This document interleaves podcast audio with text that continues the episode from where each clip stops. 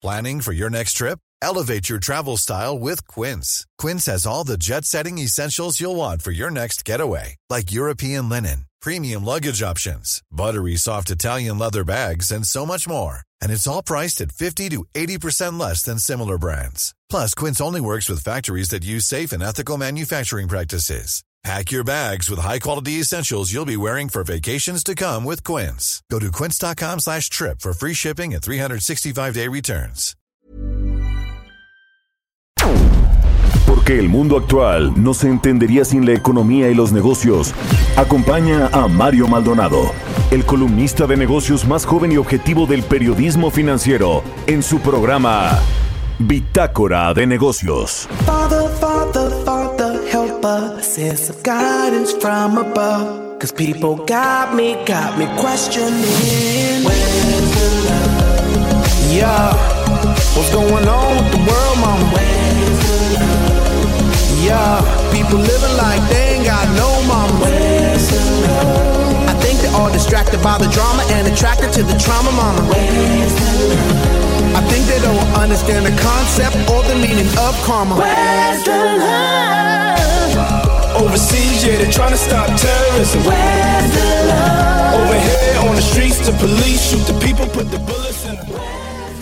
¿Qué tal? ¿Cómo están? Muy buenos días. Bienvenidos a Bitácora de Negocios. Yo soy Mario Maldonado y me da mucho gusto saludarlos en este miércoles 26 de agosto del 2020. Saludo con mucho gusto a quienes nos siguen a través de la 98.5 de FM aquí en la Ciudad de México, a quienes nos escuchan en Guadalajara, Jalisco por la 100.3 de FM y en Monterrey, Nuevo León por la 90.1 de FM.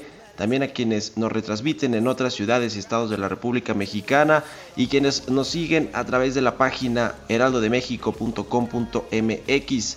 Iniciamos este miércoles, como todos los días, con un poco de música. Esta semana estamos escuchando canciones de artistas que han actuado en la final de la Champions League, esta máxima competición a nivel de clubes. A propósito de que el domingo pasado fue la final, esta canción es de Black Eyed Peas y se llama Where is the Love. Y bueno, pues vamos a entrarle a la información. Vamos a hablar con Roberto Aguilar, como todos los días, nuestro experto en temas de mercados financieros y economía internacional sobre los mercados se toman un respiro en espera de noticias de la Reserva Federal de los Estados Unidos, también el receso en la producción por el paso del huracán dispara los petroprecios y Banco de México va a seguir ajustando su escenario económico, menos crecimiento y más inflación. De estos temas vamos a hablar con Roberto Aguilar.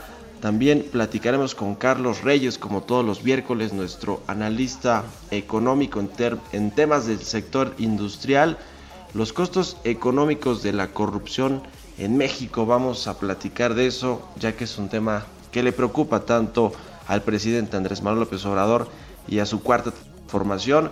Platicaremos también con Miguel Torruco, el secretario de Turismo Federal, sobre este relanzamiento de la plataforma de Visit México eh, después de una serie de problemas con los proveedores de servicios de esta plataforma, que es prácticamente ya la única a través de la cual el gobierno mexicano pues promociona el turismo después de que se canceló el Consejo de Promoción Turística de México y de que esta alianza o esta asociación con las embajadas de eh, diferentes países pues no ha logrado suplir a este Consejo de Promoción Turística de México a pesar de que se hizo un acuerdo con la Cancillería, con la Secretaría de Relaciones Exteriores, en fin, vamos a platicar de ese y otros temas con Miguel Torruco, el secretario de Turismo, y hablaremos también con Sergio López, titular de la Autoridad Investigadora de la Comisión Federal de Competencia Económica, sobre una investigación que está haciendo la COFES en el mercado de la publicidad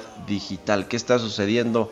en este mercado. Vamos a entrarle a ese tema y a otros más, así que quédese con nosotros aquí en Bitácora de Negocios.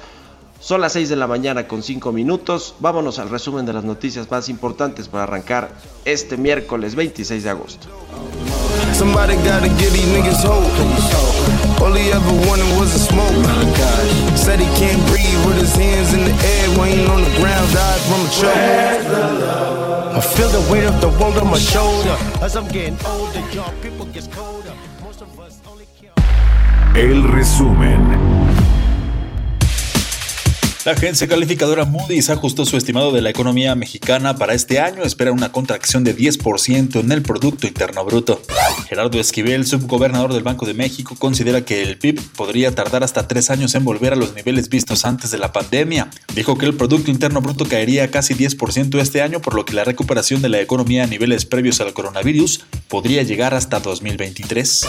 La Cámara Minera de México prevé un declive del 25.6% de las inversiones en exploración durante este año a 399 millones de dólares, un nivel no visto desde 2006, según proyecciones diseñadas antes de que el brote comenzara a generar estragos en la actividad productiva local. Fue presentada la nueva plataforma de Visit México, la cual contará con herramientas digitales para la captación y uso de data con el fin de personalizar la atención de los potenciales visitantes al país. Habla el secretario de Turismo Miguel Torruco. Visit México a través de esta integración de producto, más las acciones que estamos llevando a cabo, como el producto novedoso que lanzamos del pescado de Moctezuma, que fue la gran carrera que reunió en marzo de este año eh, a 1.700 asistentes de cinco países y se beneficiaron seis estados de la República, desde Tecolutla hasta llegar a la Ciudad de México. Ese es el tipo de eventos, el tipo de productos innovadores que es lo que va a cambiar la opción del turista para propiciar mayor derrama y gasto per cápita. American Airlines, la aerolínea estadounidense, anunció que despedirá a 19.000 empleados en octubre si no recibe antes de esa fecha nuevas ayudas para limitar el impacto de la pandemia de COVID-19 en sus operaciones. Bitácora de negocios en El Heraldo Radio. El editorial.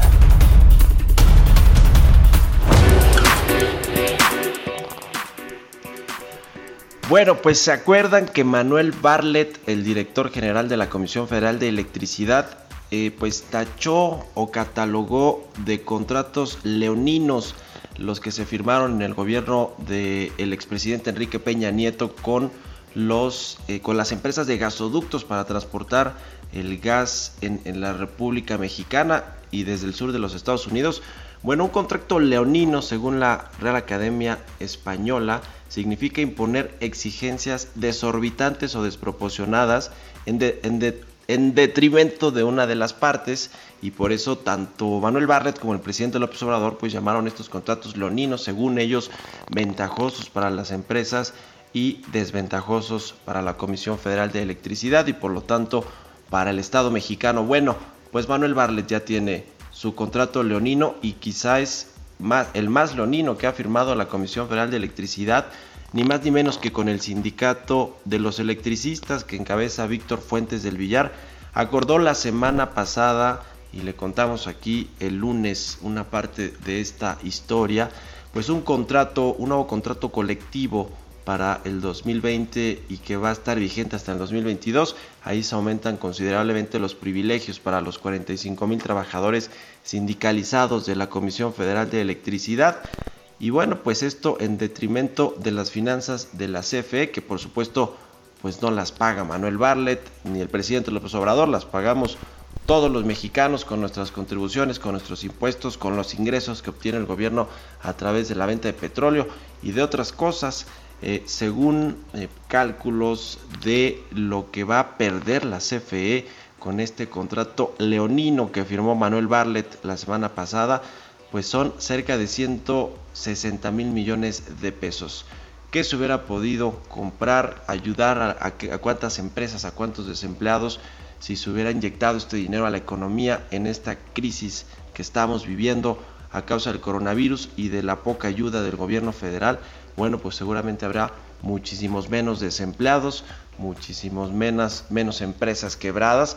Y el problema es que mientras el gobierno federal, a, través del presidente López Obrador, pues giró este oficio a todas las dependencias federales para que los funcionarios de rango medio y alto reduzcan sus sueldos entre 5 y 25%, mientras eso pasa, eh, digamos que les pasa la tijera a estos funcionarios en pro de la austeridad y de la ayuda a los servicios de salud y demás, pues a los, eh, a, los eh, integrantes del sindicato de la Comisión Federal de Electricidad, pues ni los tocan y al revés, les dan estos privilegios que son auténticamente privilegios de la burocracia dorada, que por cierto también criticaba Andrés Manuel López Obrador.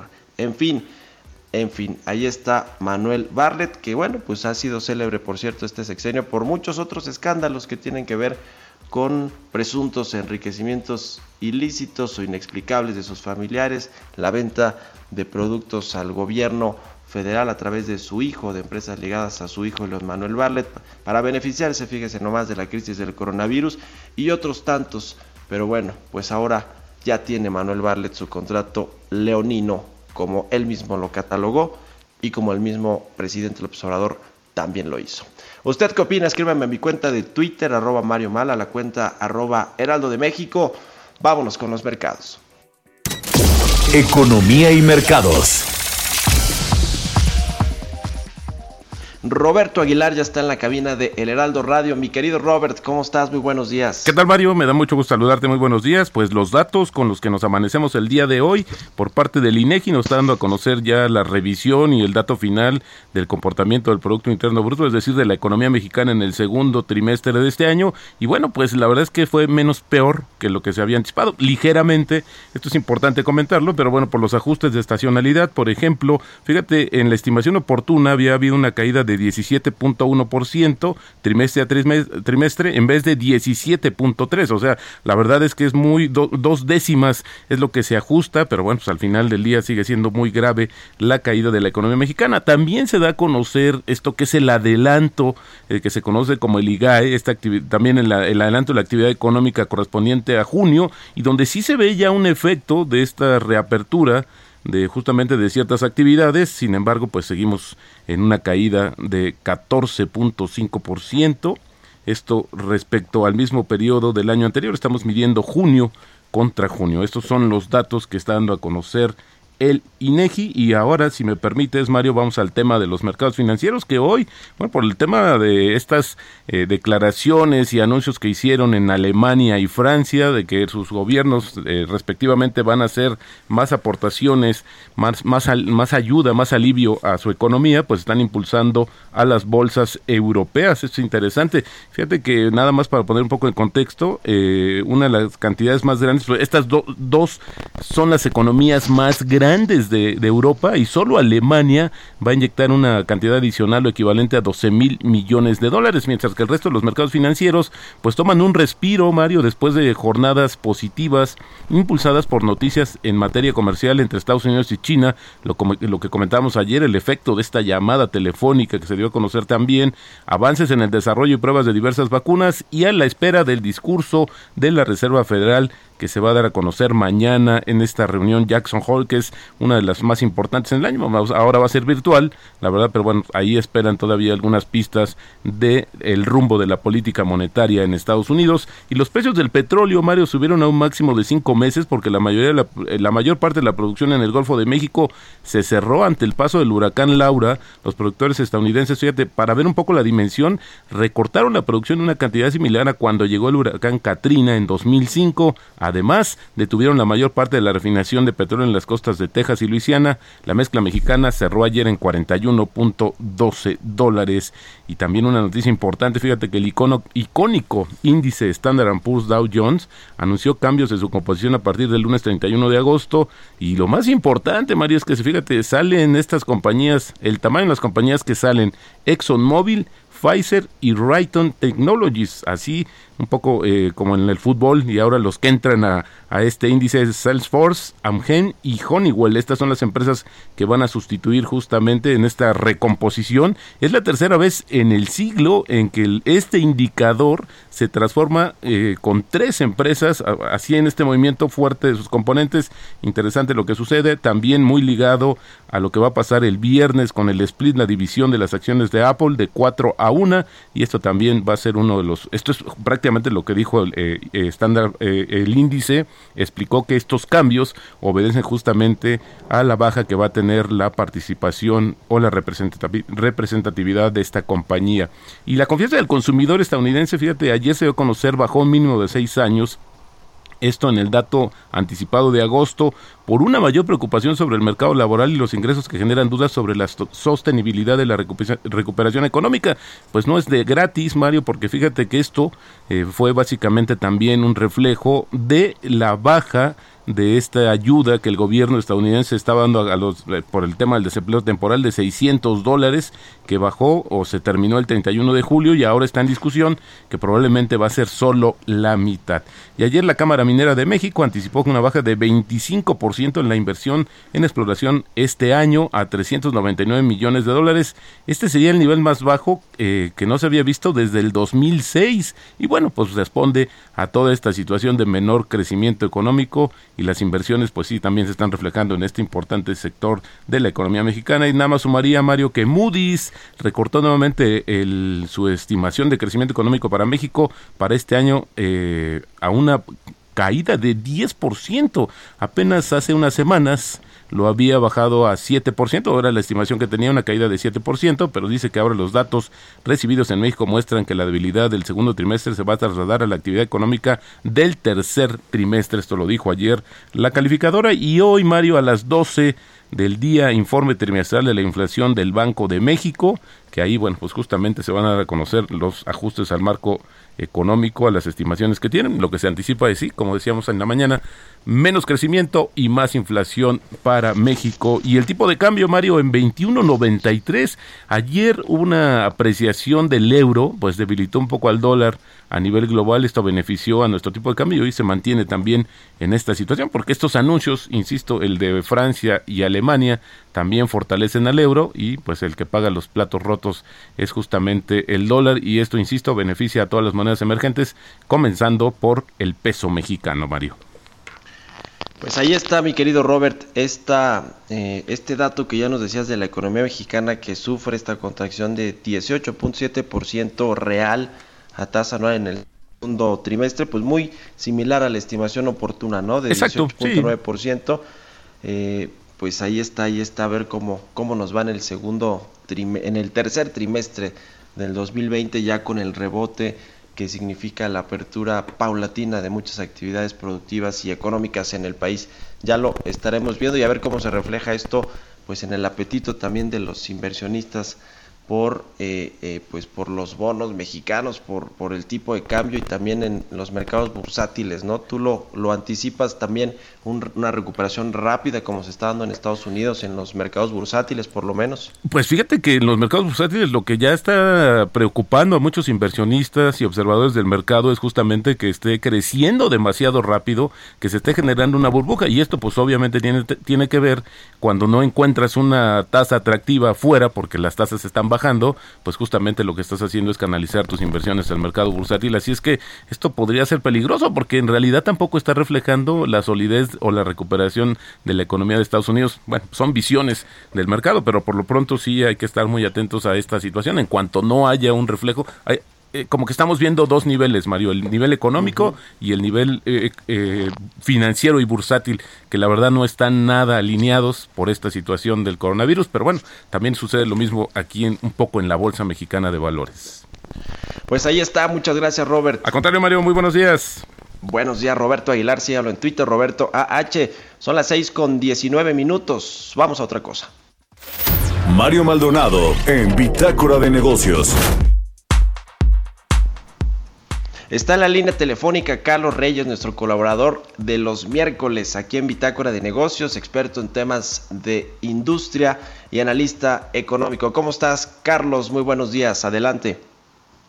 ¿Qué tal, Mario? Muy buenos días, muy buenos días a todo el auditorio. Los saludo con gusto. Oye, Mario, bueno, hoy vamos a platicar sobre un tema que ha sido, pues, eh, de importancia en los últimos días que tiene que ver con la corrupción en México. Y es que, Mario, pues a raíz de la aparición de estos videos en donde vemos a personajes de la política, tanto de la actual administración o relacionados con la actual administración como de otras administraciones federales, bueno, pues valdría la pena eh, ver lo que representa los actos de corrupción en cuanto a la economía de nuestro país. Todos podemos identificar que precisamente la corrupción es uno de los lastres que ha venido arrastrando México desde hace muchos años y estos videos pues dan cuenta de ellos. Fíjate, Mario Auditorio, que de acuerdo con datos de la propia Secretaría de la Función Pública, la corrupción en México cuesta entre el 5 y el 10% del Producto Interno Bruto. En términos monetarios, la afectación por la corrupción en México asciende o supera los 500 mil millones de pesos. Imagínate, Mario, ante las necesidades que tiene un país como México que enfrenta tantos problemas, sobre todo de pobreza, se pierden casi 500 mil millones de pesos solamente por la corrupción. Aunado a esto, Mario, las empresas, las empresas que son las que dan el trabajo, las que generan los empleos en México, pues pierden más de 1.600 millones de pesos tan solo en sobornos. ¿Esto qué implica? implica que las empresas mexicanas o transnacionales, pero que están instaladas en México, dejan de generar medio millón de empleos al año. Medio millón de empleos al año es una cantidad muy, muy, muy eh, alta tomando en cuenta y más en estos momentos que estamos viendo que el desempleo, bueno, también es un problema en nuestro país. Y el 44% de las empresas que han sido consultadas, eh, este es un dato de la Confederación Patronal de la República Mexicana, el 44% de las empresas han reconocido haber pagado un soborno. Esto no es eh, solamente está centrado en una zona, en una región del país, en todas las entidades de México. Fíjate que el 65% de la población percibe la corrupción en el sector público. Y bueno, algo que no nos sorprende es que la institución que se percibe como la más corrupta en el país son, pues quién te imaginas, Mario, los partidos políticos. Los partidos políticos es en donde se centra o la percepción de que ahí está digamos, el ojo de la corrupción. Un problema que va con esto, Mario, bueno, tiene que ver con la impunidad y es que México está entre los 10 países con mayor impunidad, de acuerdo al índice global de impunidad que realiza la Universidad de las Américas. Ahí se estudiaron 69 países, de estos México ocupa el noveno peor posicionado. Solamente arriba de México están países como Kirguistán, Nepal, Guyana, Tailandia, Marruecos, entre otros, quienes están peor que México en cuanto a corrupción. Y bueno, esto nos lleva a que a nivel internacional también, eh, de acuerdo con datos de Transparencia Internacional, pues México ocupa la posición 130 de entre 180 naciones. Quiere decir que la corrupción es un problema de veras, de veras muy, muy aguzado aquí en México, el cual había que enfrentar, sobre todo porque está afectando la economía e indicadores como el empleo. Sorprendentemente, Mario, bueno, pues este año se detuvo la caída de México en este índice mundial de corrupción de transparencia nacional, pero eh, aunque de repente los funcionarios eh, hicieron eh, alarde de esto, pues en la realidad es que la percepción de la corrupción en México solamente mejoró un punto entre el 2018 y el 2019, es decir, alcanzamos una calificación de 29 puntos, Mario, cuando la escala es de 0 a 100. Es decir, un problema medular aquí en México que, que, habíamos que enfrentar y bueno, ya vimos que no es una cuestión de partidos políticos, porque aquí en, México ha tenido partidos eh, en el gobierno de, de izquierda, de derecha, de centro, y la verdad es que la corrupción pues sigue en México, es decir, es una cuestión que habría que atacar sin distinción de partidos. Pues ahí está el tema. Y esos 500 mil millones de pesos que según estamos perdiendo por temas de corrupción, pues el presidente del observador no los ha encontrado por ningún lado porque no aparecen a pesar de que se ha combatido, según el presidente, frontalmente a la corrupción en este sexenio. Muchas gracias, querido Carlos. Muy buenos días. Mario, muy buenos días. Siga Carlos Reyes, C Reyes Noticias en Twitter. Vamos a hacer una pausa, son las 6 con 24 minutos. Regresamos.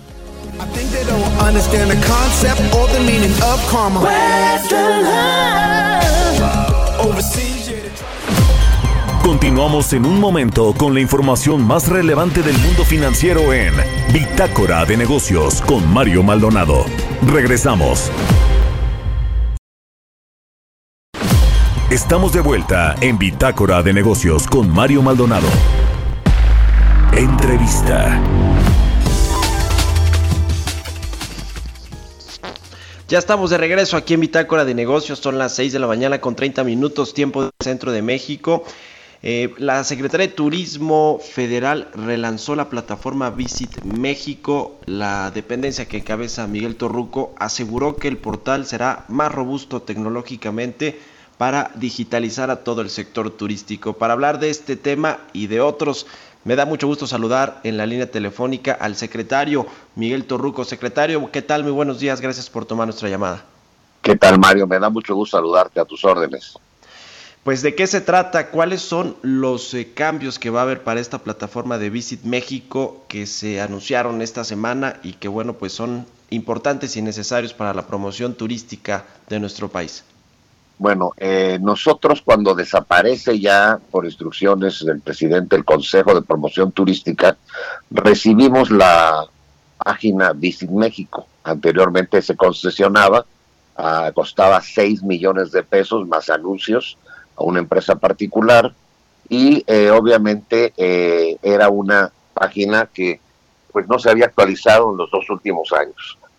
nosotros la retomamos, vimos que eh, debe de llegar a México la nueva era de la digitalización para avanzar juntos eh, en la industria turística y que eh, lleguemos a una nueva etapa de pues, prácticamente donde hoy en día todos están actualizados a nivel mundial.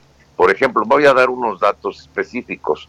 En los próximos años, el 90% de los viajes internacionales se dará a través de dispositivos móviles que buscan inspirar el viaje, hacer reservaciones y llegar a determinados intercambios. Es increíble, Mario, que el año pasado 4.300 millones de usuarios, que representa el 57% de la población del mundo, eh, usa a través de eh, los viajes los medios digitales. Entonces había que hacer una plataforma robusta eh, que sea pues realmente acorde a los nuevos eh, tiempos que demanda eh, la sociedad a nivel internacional. Y qué mejor que ahora que ha aumentado el consumo a través de Internet y que desde luego una vez recuperándose esta actividad, pues será eh, fundamental tener una plataforma de esa magnitud y sobre todo con los socios aliados que tenemos como Discovery Channel que se encargan de los audiovisuales, de todo lo que es realmente la narrativa eh, que responde a las necesidades del consumidor. ¿Cuántos eh, millones de usuarios tiene esta plataforma eh, y después de, lo que sucedió ahí con algunos temas de hackeos y demás, se mantiene más o menos en estos niveles ya ahora con este relanzamiento y también la importancia, ya nos decía secretario, de pues un tema digital para el turismo, sobre todo ahora con esta nueva normalidad en los viajes y en la, y en la adquisición de paquetes para viajar. ¿Cómo, cómo está este tema? Bueno, tenía un tráfico pues aproximadamente de 6 millones al año. Al cierre del año, nosotros tenemos vínculos ya con organizaciones internacionales eh, que darán mm, transparencia, uno podrá accesar y verá realmente el tráfico y el rating que se tiene en todos los comunicados que hagamos porque tendrá noticias, ubicaciones satelitales, información de inteligencia comercial, eh, tendremos también pues toda la, información con excelentes videos, con pues la marca de Sectur, pero eh, Visit México con el apoyo de Discovery. Así que eh, esto tendrá mayor penetración para salir adelante. anteriormente pues era como la muñeca fea del de la canción de Cricri, nadie hablaba de Visit México. Ahora todo el mundo habla de Visit México. Es decir, la gente que realmente sabe de estos asuntos, pues se da cuenta que si hay falta de pago, se desconecta y se pone negro. No eh, ponen domis ni tratar de ridiculizar la marca ni una serie de situaciones, que eso ya se encuentra en manos de la fiscalía. Eh, eso, como diría la canción, ya lo pasado, pasado, ya es un asunto de la Fiscalía y nosotros vamos a trascender en programas que realmente eh, sean importantes para beneficios del sector turismo. Esta plataforma va a venir a complementar las acciones, porque también se dice, es que no llevan a cabo acciones de promoción. Nosotros, ¿cómo vamos a llevar acciones de promoción donde no podemos ni salir del país, ni llegar a Estados Unidos, ni convocar a grupos de turoperadores como lo tenemos programado, eh, ni también la participación en ferias. Teníamos reservación para ir a asistir a las 13 ferias más importantes. Es atípico lo que ha pasado con la pandemia. Qué mejor que hubiéramos realizado el Tianguis Turístico, la 45 edición. Sin embargo, pues todos sabemos que pues es un problema de índole mundial y que ahora con esta gran plataforma más con los programas que tenemos ya para el próximo año, poco a poco iremos reconquistando los mercados para volver a los niveles que traíamos, que el al cierre del 19 pues cerramos con 45.2 millones de turistas, crecimos casi un 10% y en divisas también crecimos la misma cantidad con 24.24.600 millones de dólares. Es decir, se siguió la construcción. Hoy en día es alentador ver que los centrones del sector privado, del sector del cual me honro en pertenecer, como empresario que soy, siguen con 198 mil millones de pesos de inversión en todo lo que son los futuros cuartos de hotel que viene a, sumarse a la oferta hotelera tan valiosa que tenemos que ya estamos ubicados en el séptimo lugar en infraestructura hotelera.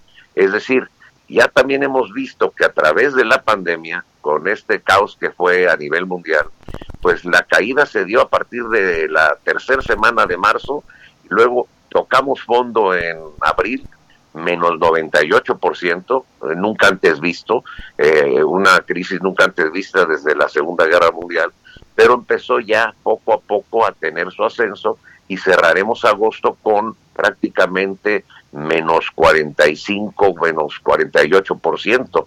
De seguir esa tendencia y que también depende de que ceda la pandemia y sobre todo el semáforo que se convierte en amarillo, pues podríamos rescatar parte de la temporada de diciembre y pues cerrar, aunque sea con un menos 45% de lo planeado, pero ya eh, poder cumplir con el punto de equilibrio de las negociaciones turísticas.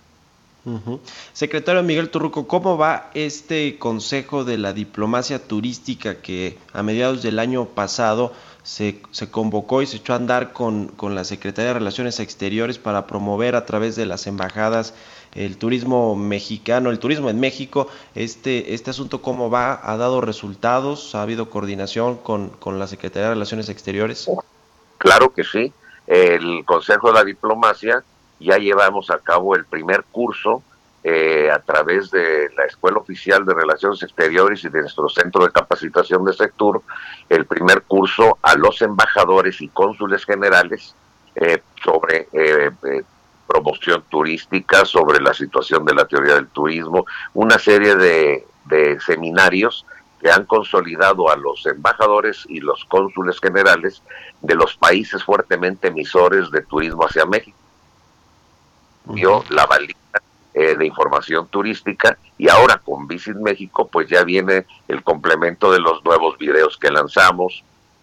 Estamos haciendo en este, eh, para este año cerca de 70 nuevos videos, así que vienen ah, de todas las áreas y nichos de mercado y se va a complementar con la página como eh, herramienta fundamental de la promoción. ya una vez que está esta etapa, eh, próximamente daremos a conocer cuáles son las estrategias de manejo de crisis, también ya le estamos trabajando. Y finalmente pues también eh, cuando estemos ya viajando en los diferentes eh, promociones que llevaremos a cabo, pues también haremos uso de las instalaciones, de los salones, por ejemplo, cuando estuvimos en China promoviendo a 50 tour operadores, pues hay un salón donde caben 100 personas, entonces ahí ah, se hará ahorro en este tipo de giras de trabajo y pues será más eficiente. Eh, la austeridad nos da creatividad, pero también eh, en estos tiempos de crisis pues también hay nuevas oportunidades para poder rehacer, reinventar pues una nueva política turística que se tiene que ir adaptando a los nuevos tiempos. ¿Cómo va a ser esta, esta reactivación? Lo estamos viendo ya en algunos estados de vocación turística, sobre todo en, en la península de Yucatán o todo este asunto, este corredor de la Riviera Maya. Eh, tiene que ver con los semáforos epidemiológicos, como, como vayan eh, eh, pues cambiando y se vaya controlando el asunto del coronavirus, pero cómo, qué tan difícil va a ser la reactivación y cuánto tiempo va a tardar en México para que tengamos datos similares de turistas nacionales e internacionales eh, como los teníamos antes de la pandemia del coronavirus? Yo considero que todo el próximo año será un año de recuperación eh, porque vamos a cerrar con 50% menos de lo estimado y eso tenderá a recuperarse conforme ceda la pandemia. Pero también hay que ver la luz del túnel. Siempre eh, en los tiempos más difíciles, pues también ha habido una luz en el camino y aquí pues también hay que ver la forma positiva que eh, lo que ha anunciado el presidente de la República Andrés Manuel López Obrador de eh, que en Naciones Unidas hizo una propuesta de ser equitativos con la distribución de la vacuna y que no sea de lucro para eh, usar esta pandemia para hacer negocios, pues obviamente las alianzas que hizo recientemente a través del canciller para obtener la vacuna del primer país que salga y que sea gratuita para todos los mexicanos y que seamos los primeros de América Latina en tener esa vacuna y también distribuirla al resto de América Latina, exceptuando Brasil por los convenios que tiene con otras naciones, pues nos da un handicap, una ventaja de poder reconquistar los mercados del Caribe y de Sudamérica para beneficio también del turismo de nuestro país. Entonces, también hay futuras buenas oportunidades. El perfil del turista ha cambiado. El turismo carretero, pues piensa estar en forma regional, no estacionaria y también no mayor de tres a cinco horas de manejo, pero también de acuerdo a los estudios que se nos han eh, comentado sobre el perfil del turista estadounidense y canadiense, pues también preferirán en el corto y mediano plazo hacer viajes más cortos de un radio de un rango de cuatro horas y media, a donde México sale favorecido enormemente eh, con estos nuevos cambios que se ha dado en la política turística internacional. Finalmente, secretario, para detonar el turismo local, el turismo nacional, que además había sido una de las estrategias de la, eh, pues de la política turística de este gobierno de la cuarta transformación. ¿Cómo va a ser posible eso? ¿Hay coordinación con los estados para eh, eh, que se vaya reactivando de una manera coordinada? ¿Cuál es la estrategia?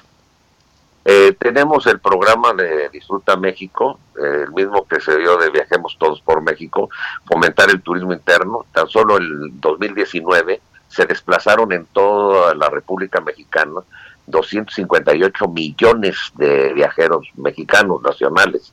El turismo interno es fundamental porque trae una derrama superior a los 124 mil millones de dólares convertido en dólares y 102 millones de mexicanos se hospedan en hotel. Quiere decir que el 83% de toda la ocupación hotelera y todos los desplazamientos son gracias al turismo interno que deja esa derrama tan fabulosa. Entonces, seguiremos trabajando en el impulso del turismo interno, la regionalización del turismo, pero por otro lado también la construcción eh, y el armado de nuevos productos que realmente satisfagan las expectativas del consumidor, tanto nacional como extranjero. Pues muy interesante. un gran ejemplo de integración regional. Pues muchas gracias, secretario Miguel Torruco, por haber tomado nuestra llamada aquí en Bitácora de Negocios y muy buenos días. Muy buenos días, Mario, y un saludo a todos. Hasta luego, el secretario de Turismo Federal. 6 con 44 minutos, vamos a otra cosa. Historias empresariales.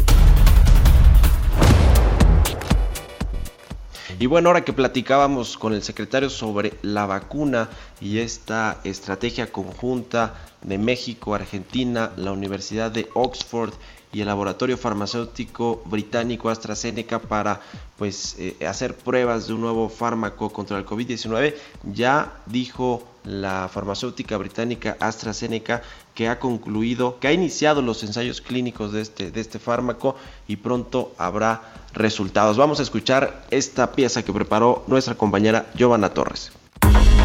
La farmacéutica AstraZeneca dio a conocer que inició un ensayo clínico en Reino Unido para un posible medicamento que combina dos tipos de anticuerpos para la prevención y el tratamiento del COVID-19. De acuerdo con el laboratorio, 48 voluntarios sanos de entre 18 y 55 años recibieron una primera dosis del fármaco AZD 7442 con el fin de evaluar si el medicamento es seguro y cómo responde el cuerpo humano. El grupo aseguró que estas pruebas constituyen una etapa importante para este fármaco, que podría ser utilizado por las personas expuestas al coronavirus y las ya infectadas. Los resultados de la fase 1 se esperan a finales de año y si la lectura es positiva, AstraZeneca lanzará ensayos de fase 2 y 3 a mayor escala para evaluar la eficacia del mismo. AstraZeneca se encuentra en la carrera por encontrar la vacuna que ponga fin a la pandemia mundial. La vacuna desarrollada en conjunto con la Universidad de Oxford espera recibir el aval de la Autoridad Reguladora de Estados Unidos entre octubre y noviembre de este año, para después ser evaluada por COFEPRIS y poder iniciar la aplicación a la población en el primer trimestre del 2021. Para Bitácora de Negocios, Giovanna Torres.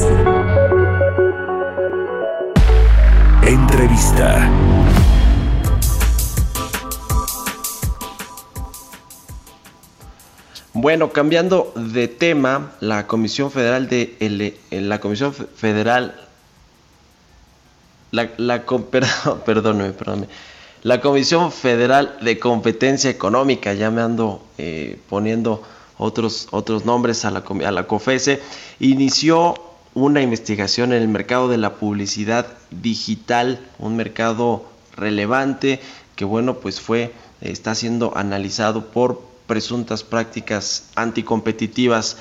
Y vamos a platicar con Sergio López, el titular de la autoridad investigadora de la Comisión Federal de Competencia Económica. ¿Cómo estás, Sergio? Qué gusto saludarte. Muy buenos días.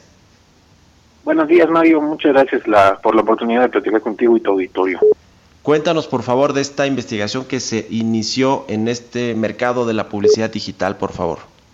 Sí, claro, Mario. Mira, eh, dimos a conocer eh, antier que estamos investigando el mercado que comentas, el mercado de los servicios de publicidad digital y servicios relacionados.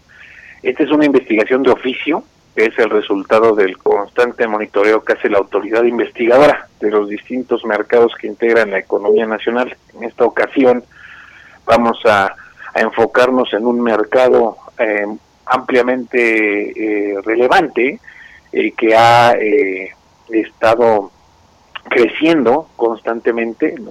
digamos, tengo datos aquí, Mario, de que el mercado, el gasto destinado a publicidad digital en México durante 2019 fue de 44 mil millones de pesos. Esto nos coloca como el segundo país con mayor gasto en América Latina y somos en la misma región el primer lugar en crecimiento de este mercado que en 2019 fue cercano al 20%. Como te podrás imaginar, eh, ahora con la pandemia que ha habido un cambio en el comportamiento de hacer nuestras cosas, de la, la educación, el trabajo, ¿no? Pues el mercado digital tiene cobra mayor importancia, ha existido un incremento en el uso de correo electrónico y buscadores a partir de la pandemia, ¿no? El 47% de los usuarios de Internet aumentaron sus compras en línea y bueno, pues entonces este mercado ha ido, ha, dado un salto en el crecimiento, ¿no? Y pues es lo que vamos a analizar, ¿no? A ver, ahí están metidos pues ni más ni menos que las empresas tecnológicas más importantes del mundo, ¿no? Esta publicidad eh, se genera en, en, cierto eh, punto a través de las búsquedas por Internet, donde destaca ahí eh, Google o Alphabet, que es su, matriz, pero también en las redes sociales como Facebook y otras tantas, eh, Amazon incluso con, con este eh, poder que tiene también para el e-commerce. Y de hecho estas empresas ya han sido interrogadas también en el Congreso de los Estados Unidos en temas de competencia económica. ¿Cuál es, cuál es el, digamos, el asunto o lo que más preocupa estas eh, eh, prácticas anticompetitivas o, posibles ventas atadas para perjudicar a los agentes económicos en, los mercados? ¿Cuáles serían particularmente los, los, los mercados o los, los sectores dentro de la publicidad digital más afectados por este tema? Sí, Mario, mira, eh, dada, la investigación está en trámite, tiene apenas 12 días hábiles que inició. Eh, yo, yo no puedo por ley de verdad quiénes estamos investigando, pero como mencionas, en este en la publicidad, los servicios de publicidad digital, en términos generales se dan a través de, dos, de tres maneras. El primero tiene que ver con la búsqueda, que son aquella que es el resultado de la consulta que realiza un usuario en un motor de búsqueda, cualquiera que este sea. También tenemos la publicidad digital y por medio de display, es decir, de desplegados, desplegados es un contenido patrocinado o un video que aparece en alguna ventana determinada o en un espacio designado en una página web o una aplicación. Y también tenemos los clasificados, que estos, a través de estos, los anunciantes muestran un, anuncio en línea en una página con una temática particular, en donde la mayor parte de los anuncios corresponden a un determinado ámbito. como bien dijiste, estamos analizando la posible existencia de ventas atadas o alguna conducta que pudiera derivar en el en, un incremento de costos de ciertos participantes dentro del mercado. ¿Quiénes son estos participantes? Pues en el mercado digital, en términos generales, hay por un lado empresas o individuos que buscan publicitar su producto o servicio, por el otro hay oferentes de los espacios de publicidad a través de medios digitales, con base en el uso de páginas de Internet principalmente, y también existen plataformas digitales que facilitan el contacto y las transacciones entre ambas partes del mercado. Estos son los actores que vamos a estar investigando si pudieran estar existiendo prácticas monopólicas relativas, esto es, si alguna empresa que tuviera poder sustancial, que fuera la dominante, o alguna empresa o algunas empresas pudieran estar estableciendo una ventaja exclusiva en favor de alguna persona, desplazando a algún competidor o impidiendo su acceso al mercado. Y como bien refieres, este, investigaciones como esta se han tramitado en diversas jurisdicciones. La autoridad investigadora de la comisión siempre está pendiente de lo que sucede eh, en otros países con otras autoridades en materia de competencia económica. Y bueno, pues Francia, la Unión Europea, Alemania, eh, han estado involucrados ya sea en, en, estudios en la materia, en investigaciones como tal, y pues es por todo sabido que recientemente el Congreso de los Estados Unidos pues tuvo algunas entrevistas con, con ciertas, con los principales dirigentes de algunas de las empresas participantes en el mercado. Entonces, dado que para la Comisión el mercado digital pues es uno de los que nosotros monitoreamos, pues es importante el verificar que, que no se estén cometiendo posibles actos que pudieran ser prácticas monopólicas relativas. Esta investigación, Sergio, inició de oficio por parte de la COFESE o hubo denuncias de participantes del sector? Sí, e, esta investigación es de oficio, Mario, es el resultado de, nuestra actividad de constante monitoreo. Eh, básicamente lo que vimos, tenemos evidencia, indicios, dice la ley, eh, que generan una causa objetiva, es decir, una razón que nos lleva a creer que pudiera estarse violando la norma. Entonces es resultado de nuestras actividades de monitoreo. Ya, más o menos cuánto toma la investigación, sé que varía dependiendo de eh, pues toda la información que puedan llegar o puedan pedirle a los participantes de los diferentes mercados, pero más o menos cuál es el periodo en el que ustedes eh, podrían ya tener alguna resolución al respecto. Mira, por ley, toda investigación tiene un, tiempo máximo. Y, básicamente una investigación toma un periodo de 120 días hábiles, eso es el primer periodo que puede ser ampliado hasta en cuatro ocasiones, es decir, alguna toda investigación puede durar hasta 600 días hábiles, aproximadamente dos años y medio. Nosotros en este caso pues vamos a implementar todas nuestras herramientas de investigación, requerir información, citar a declarar personas o realizar visitas de verificación eh, lo antes posible para llegar a una conclusión respecto a si pudieran o no estarse cometiendo este tipo de prácticas. Muy bien, pues muchas gracias Sergio López, titular de la Autoridad Investigadora de la COFESE, por haber tomado nuestra llamada y muy buenos días. Gracias a ti, Mario. Buen día. Hasta luego. Y gracias a ustedes también. Lo dejo con Sergio Sarmiento y Lupita Juárez aquí en El Heraldo Radio. Nos escuchamos mañana tempranito a las 6. Muy buenos días. Sense of guidance from above. Cause people got me, got me questioning. Yeah, what's going on with the world, mama?